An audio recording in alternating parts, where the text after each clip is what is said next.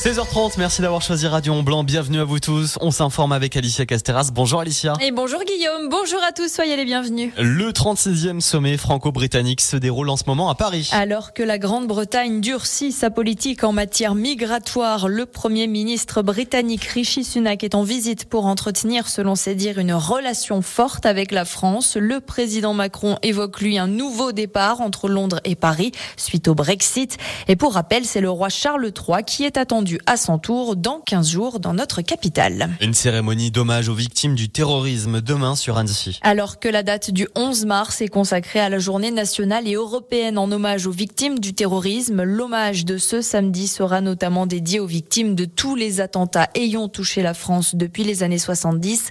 La cérémonie se tiendra sur Annecy à 11h place du souvenir en présence du secrétaire général de la préfecture et sous-préfet de l'arrondissement d'Annecy. Un quasi miracle qui s'est déroulé euh, hier soir au col de la Forclaz au-dessus de Taloir-Montmain. Un homme de 69 ans a fait une sortie de route avec sa voiture et malgré une chute de 150 mètres et plusieurs tonneaux, il s'en sort seulement légèrement blessé. Et je pense qu'il peut jouer au loto. Retour en vallée de l'Arve, c'est déjà la fin de la saison au plateau d'Agy. Le domaine nordique du bassin clusien a donc fermé hier soir, trois semaines avant la date initialement annoncée à cause, on s'en doute, du manque de neige. Et malgré la forte mobilisation des équipes, les conditions ne sont plus suffisantes pour assurer l'activité hivernale. Le domaine donne donc rendez-vous la semaine prochaine. On poursuit avec du foot et la suite du championnat de Ligue 2 pour le FC Annecy qui disputera demain soir une sorte de derby savoyard isérois pour la 27e journée.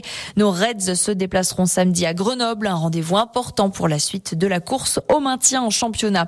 Et on rappelle côté vélo qu'à cause de la météo et des forts vents de ce vendredi, la sixième étape de Paris-Nice a été annulée. Les coureurs cyclistes repartiront donc samedi de Nice pour allier le sommet du col de la Couillole avec une dernière étape spectaculaire attendue dans l'arrière-pays niçois. Merci beaucoup Alicia, toute l'actualité, t'as retrouvé bien sûr sur notre site et notre application. Sinon, point plus complet à 17h le journal. À tout à l'heure.